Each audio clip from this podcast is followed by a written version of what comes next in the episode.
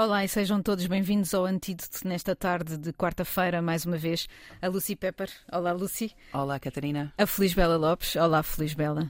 Olá, Catarina. Olá, Lucy. E eu, Catarina Carvalho, para falar-vos das notícias da semana numa perspectiva diferente. Hoje, há pouco mesmo, tomou posse o novo governo, o 23 com a boa novidade de ser o mais paritário de sempre, o mais igualitário de sempre, aliás, tem, sem contar com António Costa, mais mulheres ministras do que homens ministros. E porquê é que isso é bom? Nós perguntamos-nos, não é? E fazemos este pensamento um pouco politicamente incorreto. Porque, porque simplesmente o mundo é assim. Porque um governo, como qualquer organização que pretende ter um papel no mundo, deve tentar espelhar esse mundo, certo? Ou não? Lucy? Depende. Pronto. Claro, é, temos, que, temos que ter um, um, um bom espelho do, do, da sociedade mas não podemos espalhar, espelhar-se só por espelhar. A gente tem que ser competente em tudo e não vale a pena pôr pessoas de qualquer sexo num, numa carga que não para que não é não tem não tem competência. Tenho uma proposta para ti, Diz. que é que tal encontrar esse espelho do mundo com pessoas competentes, que é o que se espera que aconteça.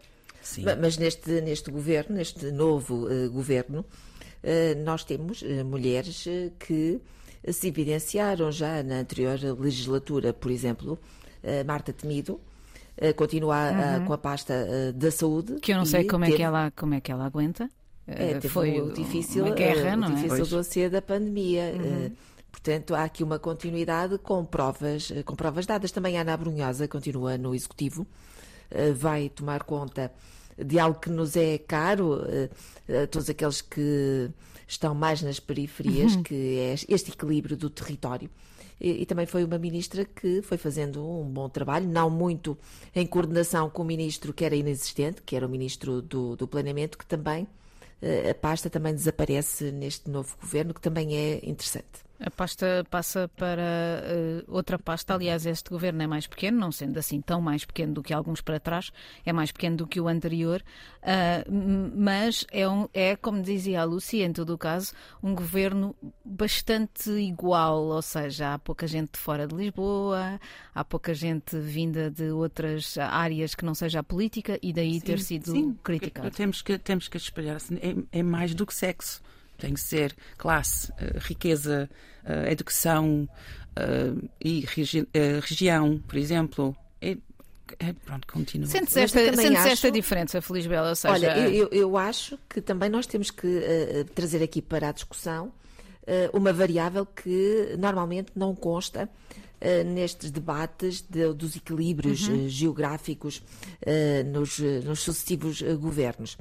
Eh, porque eh, há que dizer que eh, os ministros ou as ministras não dispõem de muitas condições para aceitarem cargos quando não moram em Lisboa. Porque os ordenados, que até hum. parecem excessivos, são, são salários que não são assim tão elevados para alguém que não mora em Lisboa. Sim, isso é verdade. Portanto, Alguém que tem que alugar uma casa, mil euros, uh, eletricidade, água. Mil euros estás a ser muito otimista. Isto vai ser muito otimista. Se for para morar ao pé da Assembleia da República ou ao pé de algum dos ministérios, não será assim tão pouco, mas pronto. Mas, mas estão a ver, certo, uh, claro. não há assim uh, uma atração grande. E eu conheço pessoas que foram desafiadas uh, yeah. e fizeram para este contas... governo e disseram que não. Sim, disseram sim, que não tinham condições, porque são pessoas com carreiras já consolidadas, eh, que eh, têm as suas vidas fora de Lisboa e de facto a, carreira, um cargo num Sim. governo começa a não ser muito atrativo para estas pessoas. Essa é uma das críticas que se tem feito, sobretudo quando há movimentos populistas que dizem e insistem em dizer que quando se vai para a política vai-se por causa do, entre aspas, tacho. E de facto não é isso que acontece. Em todo o caso, temos um Parlamento menos igual, menos paritário do que tínhamos. Há 85 mulheres eleitas em 230 deputados, o que equivale a 37%.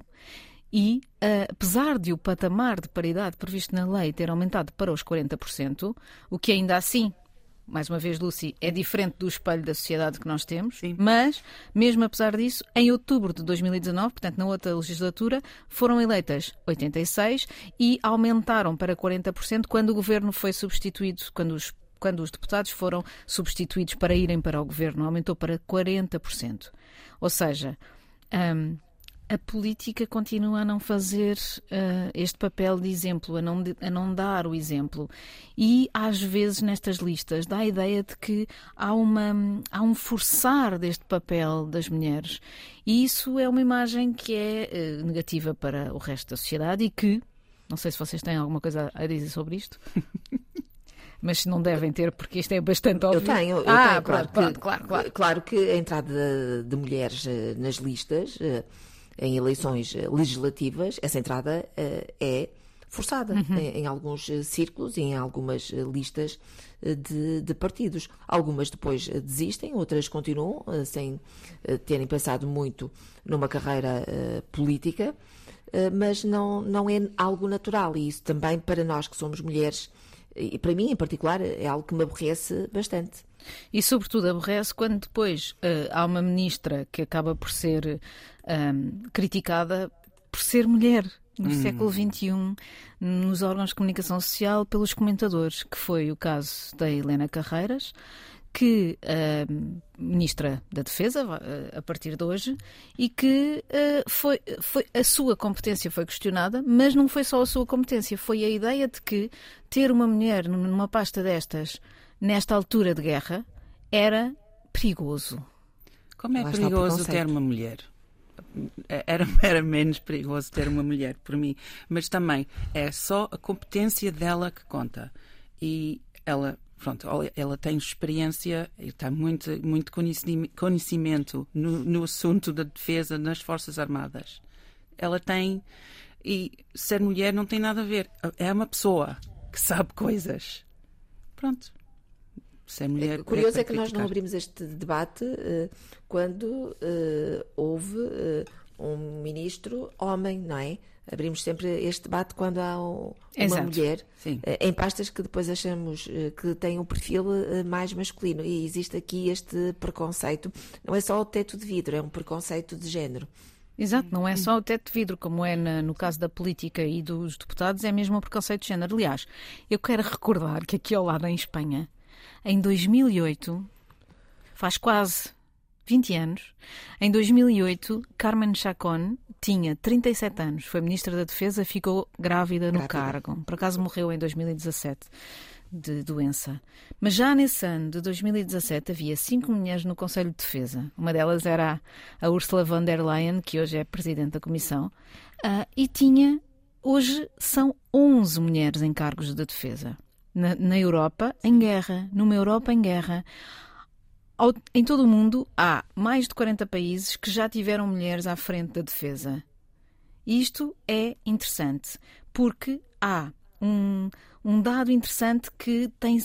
É, é, este preconceito de género, como dizia a Felisbela, é tão inculcado, está tão, está tão dentro dos comentários, que nas várias coisas que eu li esta semana havia um, um comentário que era quando isto é sinal, ou seja, o facto de haver muitas mulheres na, na NATO eh, à frente das pastas da defesa, significa que significa a evolução do mundo para um mundo mais pacificado. Ou seja, como as, a maior parte dos países da NATO não tem os tais 2% de investimento na área da defesa, um, essa pasta é desvalorizada. E é por isso que estão mulheres à frente desses cargos. Ou seja, reparem na, na, na, no maquiavelismo desta, desta análise. Ou seja, quando o, clima, quando o clima político é propenso a que os militares deixem de ter poder nos, nas sociedades, então aí elas as mulheres podem aceder ou acedem a estes cargos porque uh, uh, não é tão já importante. não é tão importante. Ai, que mas, mas, curiosamente, uh, neste novo governo,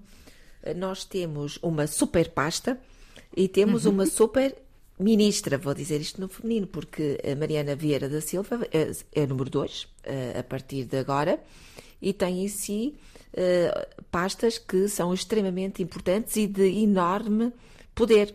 Uh, vai gerir uh, as verbas uh, do Fundo de Recuperação e Resiliência, vai ter uhum. a, a, seu cargo, vai tutelar uma, uma Secretaria de Estado que é importante, que é do Planeamento, que, que irá absorver o tal Ministério do Planeamento, que nunca existiu na anterior legislatura.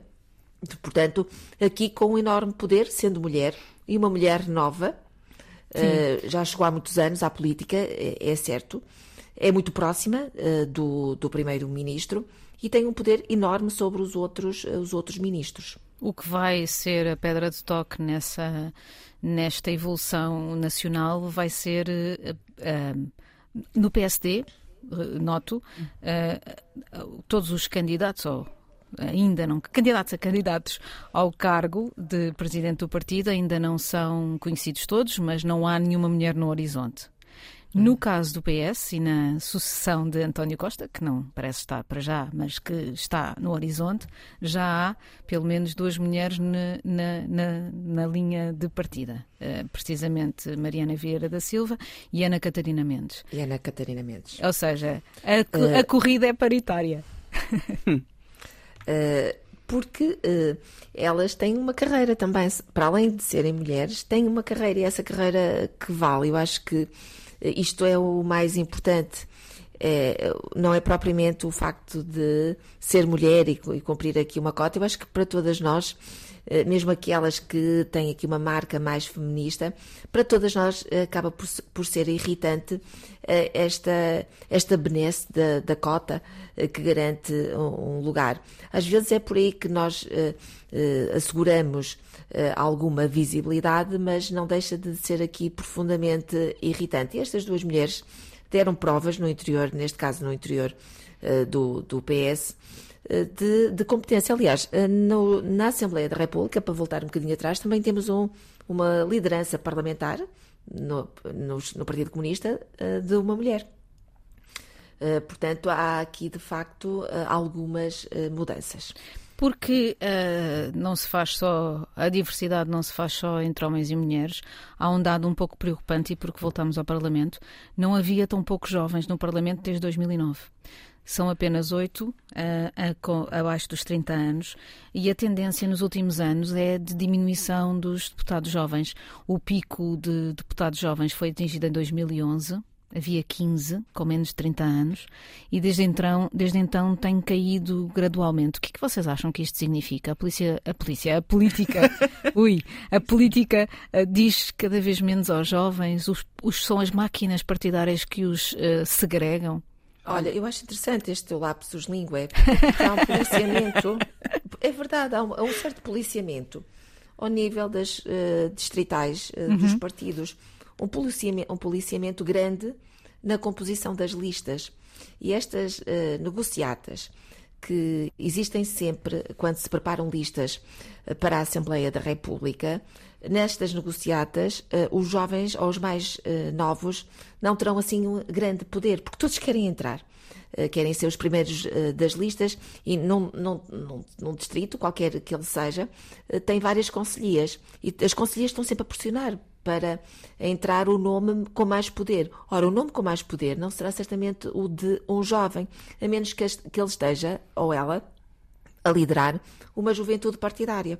E também temos de ler essa, esse número escasso de, de jovens na Assembleia da República pelas tais negociatas e pelo lado mau que a política uhum. tem ao nível local. Porque quem conhece bem a constituição de listas percebe lindamente porque é que a Assembleia da República tem aquela Constituição. E, e assim Por... os partidos são cada vez mais iguais, segregam cada vez mais a diferença, a imaginação que era preciso para fazer evoluir determinadas coisas. Não são todas, claro que não, porque a experiência também conta. Mas quanto mais iguais forem todos os deputados, mais o resultado será provavelmente que as pessoas lá fora se identifiquem cada vez menos. A Lucy está a olhar para mim com um ar de quem não concorda nada com Olha, o que eu estou não, a dizer. Eu acho, sinceramente, eu acho que não é, não é nada de preocupante ter menos jovens. Não. Por quê? Porque uh, eu acho que até devia haver um limite de idade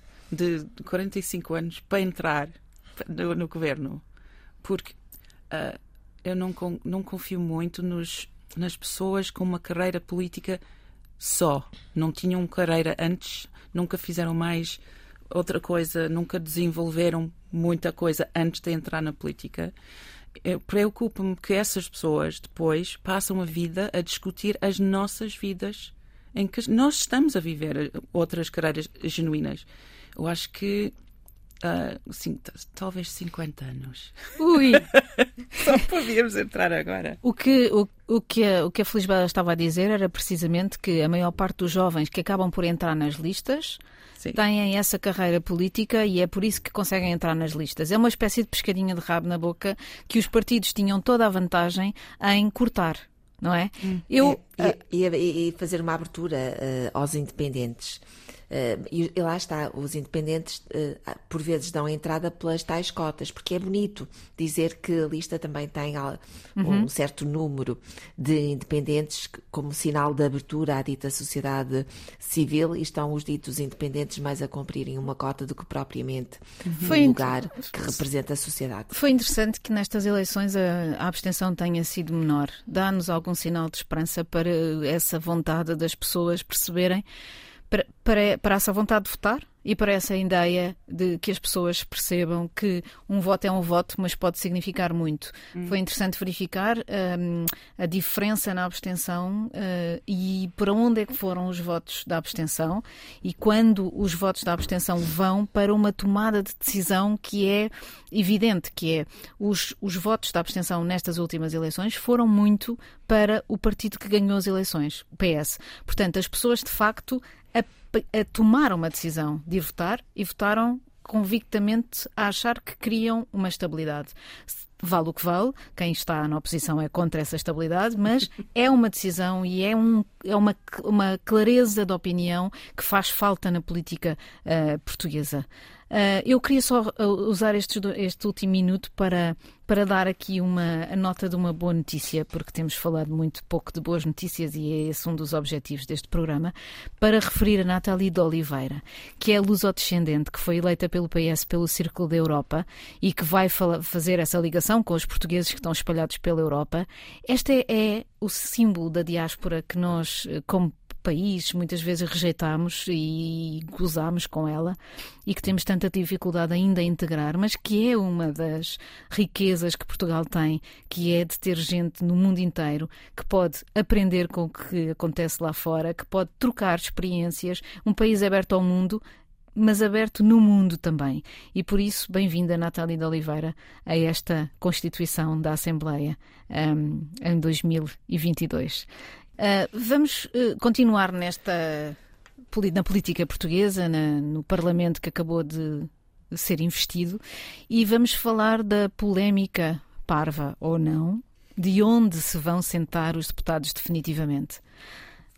Bela, este é um tema que te interessa e não apenas por causa das cadeiras. Porque uh, com uma maioria absoluta, a Assembleia da República perde muito poder eh, e os novos eh, partidos eh, estão a pensar que vão perder visibilidade. Então temos aqui a iniciativa liberal que já demonstrou aqui a sua preocupação relativamente ao lugar que irá ocupar no hemiciclo. E seria estratégico para a iniciativa liberal sentar-se entre o PS e o PSD, porque há aqui vários valores simbólicos. Sentar-se entre o PS e o PSD era, em termos de representação, eh, dizer que estava ali o principal, o primeiro eh, partido eh, da oposição. Ao sentar-se entre o PS e o PSD, estava, de certa forma, a marcar alguma distância relativamente ao Chega. Isso também é estratégico. Portanto, há aqui, por parte da iniciativa liberal, um jogo de xadrez e uma compreensão de que esta visibilidade eh, em termos representativos, eh, será eh, capitalizada ao máximo hum. num tempo em que o governo vai tentar ao máximo também retirar algum poder de visibilidade ao Parlamento. O, o governo não precisa muito do Parlamento, como precisou nas anteriores legislaturas. Também o Presidente da República tem aqui um, um problema e, e já também demonstrou que está preocupado com isso, porque já veio dizer que não é líder da, da oposição, que vai fazer uhum. valer os seus poderes. Portanto, há aqui, de facto, corpos ou atores políticos que já nesta linha de partida estão muito preocupados com a gestão do palco mediático. Ou seja, Lucy, isto é algo que te irrita bastante. Yeah, sim, eu perco a paciência com isso. Um, olha, antigamente tínhamos um, uma espécie de arco-íris político, tipo, de, extremo para outro extremo. E podíamos, mas hoje em dia, os novos partidos, as novas ideias, já estamos a perder essa, essa linha reta de esquerda para direita. Pronto.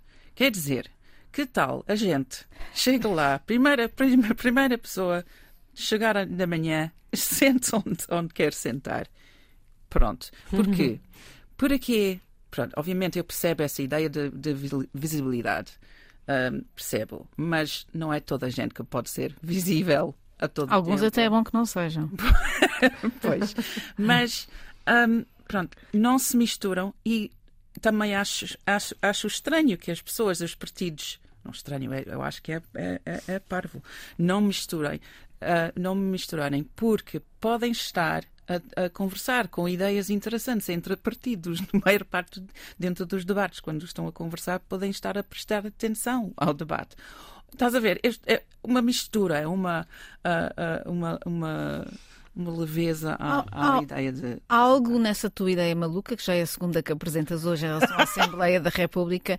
Não sei o que é que isto vai significar nos próximos tempos para nós, mas há uma ideia interessante no pensamento fora da caixa e que tem um pouco a ver com aquilo que tu disseste, Bela, que é porquê é que o governo há de uh, menosprezar ou diminuir o peso do Parlamento? Não há nenhuma razão para que o faça e é bom ah, que não o faça. Que não, não, há, há, no, há no jogo político habitual, mas o que é. seria interessante seria que, já que estas pessoas foram eleitas com votos do povo iguais aos outros, e é verdade que não ganharam as eleições, nem tiveram peso suficiente para fazer uh, coligações e etc., como existiam antes, mas não há nada que nos indique que elas não devem representar um, um, um papel importantíssimo naquilo que é feito no país. Ou seja, um governo de, de, maioria absoluta tem como repto, precisamente, ouvir o Parlamento e ouvir as pessoas que lá estão e, os, e, os, e, as, e as propostas que são feitas e pensar nelas. Porque não? Porque não? Hum. Não é? Mas estão lá os jornalistas e, e, pois esta, estão, mas não deviam, mas os jornalistas não é deviam algo... nunca ser uh, uh, tomo de, de algo que seja contraproducente para o país, embora muitas vezes seja. É, mas olha, já no passado uh, houve quem tentasse condicionar, por exemplo, as movimentações no pro, nos próprios corredores da Assembleia da exatamente. República, com medo é desse poder de informação legítimo uh, numa, Cada num vez menor, democrático. Cada vez menor. Portanto, com certeza que o governo vai dizer que valorizará sempre muito a Assembleia da República. Ontem o próprio eh, claro. presidente eleito da Assembleia da República sim, sim, disse sim. que também todas as forças devem Um discurso notável, aliás. Um discurso muito corajoso contra as ameaças à democracia. E com, e com recados diretos uhum. ali para, para o Chega. O Chega também tentou logo uh, chamar a si uh, alguma, alguma influência uh, na agenda mediática do dia, conseguiu, esteve em todas as uhum. peças noticiosas, pelo menos nas televisões, porque André Ventura é muito bom em é. capitalizar momentos televisivos, não é por acaso que ele utiliza certos gestos e certas palavras nas hum. suas intervenções, não é só vergonha, para comunicar com os é? deputados. É, vergonha. Vergonha. É, é, é o impacto. é o impacto da, sim, da, sim, sim, da, mensagem mediática. E eu acho que este impacto da mensagem mediática ainda irá ser mais bem preparado nos próximos tempos do que aquilo que foi na anterior legislatura. André Ventura uh, é, lança um desafio incrível aos média, aos órgãos de comunicação social, aos jornalistas. E basta ver uma, um, um, exemplo uh, recente, que é houve um silêncio total quase total, em relação à guerra na Ucrânia. E André Ventura não foi uh, instigado a falar, nem apareceu nos mídias, porque não quis. Hum. E, portanto, André Ventura fala quando quer. E, portanto, este escrutínio que não existe nos meios de comunicação social e no jornalismo português em relação ao Chega, sobretudo, mas em relação ao André Ventura em particular, hum. é um, algo que nos devia fazer, nós que somos jornalistas, mas não, é, não é só pôr a mão na consciência. Mas não é também porque neste momento o Ventura não é uma pessoa importante em termos da guerra. Estamos não é, mas a verdade é que estamos nós a, vimos. Estamos a falar com gente séria, gente, gente séria, porque estamos numa situação séria. Todos os partidos. Não quero, não, eu não quero saber. É verdade. Mas eu, mas... como cidadã, estou muito Exato. interessada em saber o que é que os líderes uh, dos diferentes partidos pensam acerca desta guerra. Nomeadamente é um que... partido, desculpa interromper-te agora, isto não é muito raro, nós fazemos isto, somos aqui três mulheres civilizadas, mas nomeadamente um partido que defende as mesmas, um, não a mesma ideologia, mas as mesmas ideias conservadoras do mundo do que o, do que o, do que o, do que o líder do, do, da, da, da, potência uh, que está um, a, a, que iniciou esta guerra, não é? Ou seja... Mas tanto André Ventura como o Chega, tanto o Chega como o PCP, nestes últimos tempos, têm aqui eh, jogado à defesa. Uhum. E porque muitas das suas intervenções uh, são uh, intervenções em tribunas, em, em, espaços uhum. que estão, de certa, de certa forma, afastados dos jornalistas, ou pelo menos não há aqui uma comunicação uh, bionívoca. Portanto, eles falam, os jornalistas uhum, uhum. escutam. Uhum. Não há possibilidade de colocar uh, perguntas, porque eles também não participam, não vão a debates uh, aos programas de televisão. Falam na Assembleia da República, falam em eventos dos próprios partidos e muito protegidos. Uh, do, do, tal confronto com, com as perguntas. E têm tido particular cuidado nisso. Eu não sei até que ponto a opinião pública percebe o quanto esta encenação está a ser, tem vindo a ser eh, preparada, quer no sentido de, de, se defender de, de, eh, de falar uhum. e de dizer aquilo que pensam, quer no sentido de falar em momentos que são uh, completamente protegidos e que, a partir dos quais lançam ali mensagens aparentemente positivas. Como aconteceu ontem? Com, a, com, essa, com isso que estavas a dizer, que foi a, a, a, o papel dos, dos, deputados únicos na, na, Assembleia da República e, e, em que André Ventura aproveitou, aproveitou para fazer a sua bravata parlamentar. Já que estamos a falar da guerra, estamos a mais de um mês desta guerra que um, entra agora numa nova fase, segundo tudo indica. E, e, o ciclo noticioso já se afastou um pouco de qual até nós somos exemplo, não é? Não começámos por falar da, da Ucrânia, ao contrário do que tinha acontecido há 15 dias. Vocês acham que a atenção das pessoas está a diminuir? Está. Eu acho que está um bocadinho. Uh, a, mi, a minha está, mas por várias razões. Uh, não podemos mesmo estar diariamente neste, nisto e, mas é, é, admiro-me que levamos, eh, demoramos tanto tempo muito viciados nisto. Seja, normalmente um ciclo de notícias leva uma semana, 15 dias, mas um mês inteiro e ainda estamos interessados, mas sim menos, porque tem, tem que ser, não podemos. E também temos que lembrar que, que há muitas outras coisas a acontecer no mundo que esse mundo vai estar à espera quando acabar a guerra. Temos mesmo é, é, difícil, é, é, forte, mas temos que lembrar disso e temos que, temos que uh, uh, ver os outros problemas do mundo. Lisbela, qual é que a, achas teoria, que é o efeito do, disso? A, a, teoria, eu queria recuar um bocadinho, se me permitem, porque uh, as teorias do jornalismo ajudam-nos a perceber porque é que a Ucrânia está paulatinamente a desaparecer do topo dos alinhamentos. É porque hum.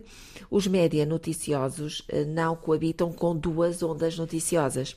E nós tivemos durante uma, uma primeira fase os meios de comunicação social de natureza jornalística muito concentrados no problema da Rússia e da Ucrânia.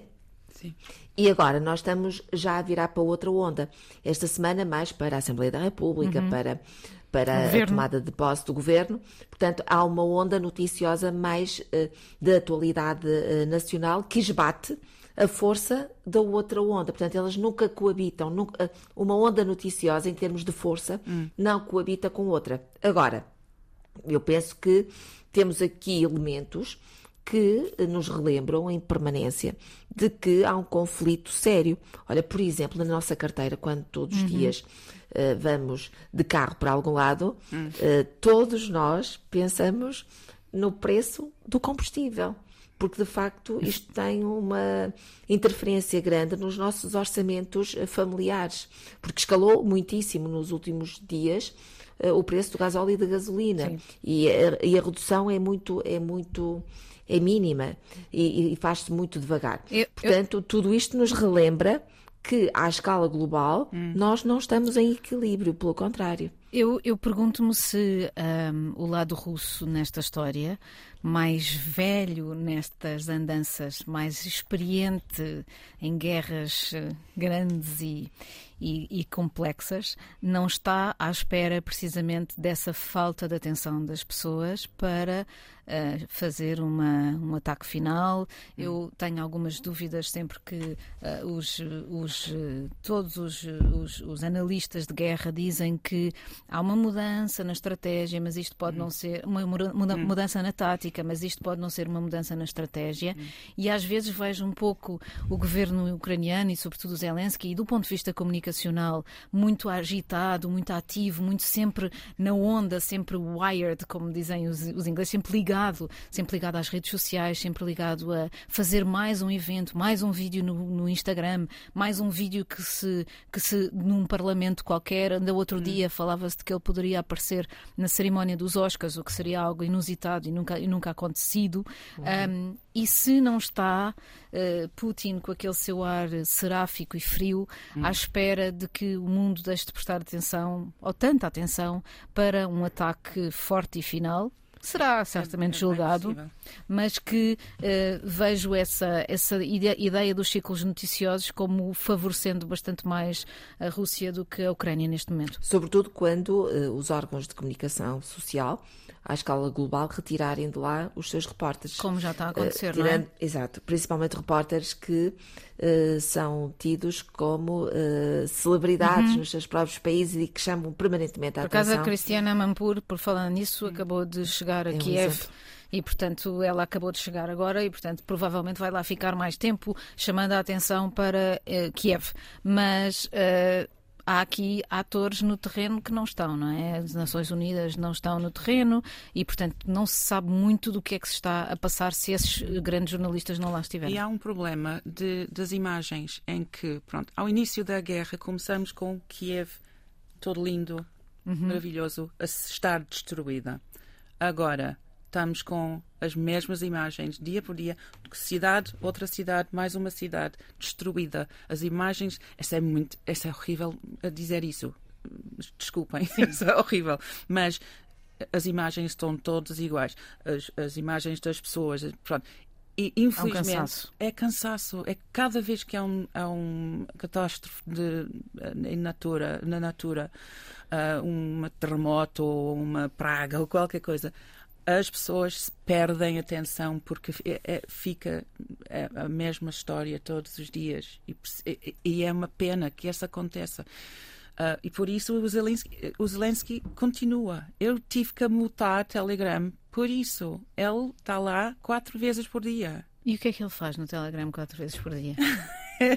Ele faz Telegram. esses vídeos, pelo menos um, um por dia, aqueles vídeos que é uma, uma apresentação ao mundo. Uhum. Depois põe aquelas ah, intervenções que ele faz com os parlamentos do mundo, que Uhum. ele faz, ele republi- ah, publica lá também.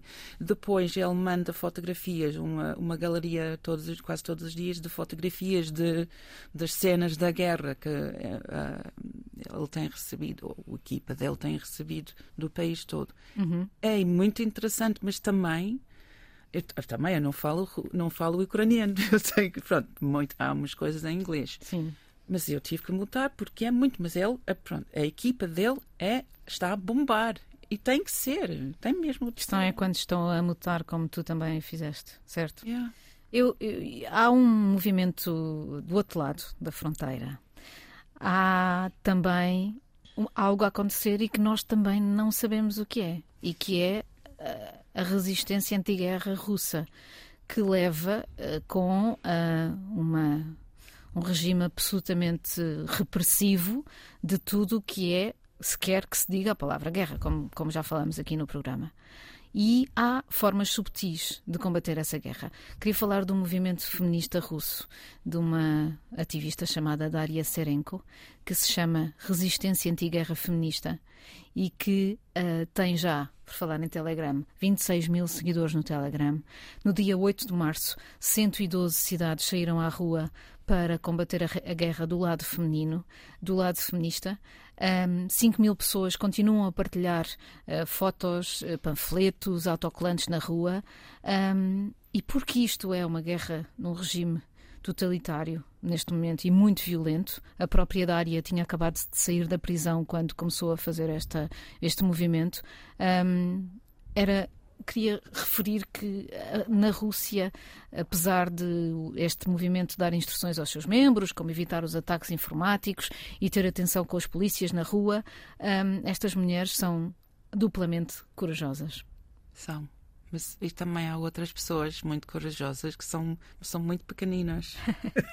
que, então. que, que, mostraste aquelas pequeninas as pessoas Os mini protestos. mini protestos em plasticina. Sim, então são uh, uma, é uma conta de Instagram que se chama Malenki com IY, Piquet com capa P-I-K-E-T, para quem estiver interessado em ver mais. E o que é que é? Em São Petersburgo, de repente, começaram a aparecer minúsculos bonecos de plasticina e barro com cartazes de guerra. E as pessoas deixam esses, esses bonequinhos nos sítios e depois fotografam-nos e põem Isso no é Instagram. É, é um modo seguro e clandestino de protestar. E é lindo Isso. porque é, um, no fundo, é atenção, é assim como se fosse um sussurro. Nós estamos aqui, nós não concordamos com isto. Pois. Bem, nós estamos quase a acabar o nosso tempo para hoje e uh, não queríamos acabar este programa sem dizer adeus à Feliz oh. Bela, uh, agradecendo-lhe. Vai-se embora deste programa por razões profissionais. Um, foi interessante fazer este programa este, este, este, trio à distância, nós nunca chegámos gostei a estar muito, juntas. Catarina, gostei muito, gostei muito. Eh, este trio, eh, vocês as duas são fantásticas. Obrigada, Catarina, obrigada, Lúcia, obrigada, Joana. Obrigada foram, por ter estado foram connosco. Programas. Foram poucos. Eu acho que, se, se me permitem, eh, as pessoas que nos estão a ouvir não imaginam a preparação e a complicidade que existem num programa assim. Portanto, o programa vai para o ar numa conversa que é natural, mas há aqui teias, complicidades que se vão construindo ao longo do, da semana. E que vão semana, continuar. Espero que sim. Durante a semana nós permanecemos sempre, ao longo deste tempo, sempre ligadas a partir das redes sociais. Uh, e isto também faz o cotidiano uh, e é isto que vale a pena nas nossas vidas. Muito obrigada. Obrigada a ti. Obrigada. E uh, dedicamos-te esta música que a Lúcia escolheu para nós. Até sempre, obrigada. Uh, a música para hoje é dedicada à Feliz Bela, mas uhum. também à, ao tempo, porque começou a chover, finalmente. It's Raindrops Keep Falling on My Head. Até para a semana. Raindrops are falling my head. And just like the guy whose feet are too big for his bed, nothing seems to fit. Those raindrops are falling on my head, they keep falling. So I just did me some talking to the sun. And I said I didn't like the way he got things done. Sleeping on the job, those raindrops are falling on my head.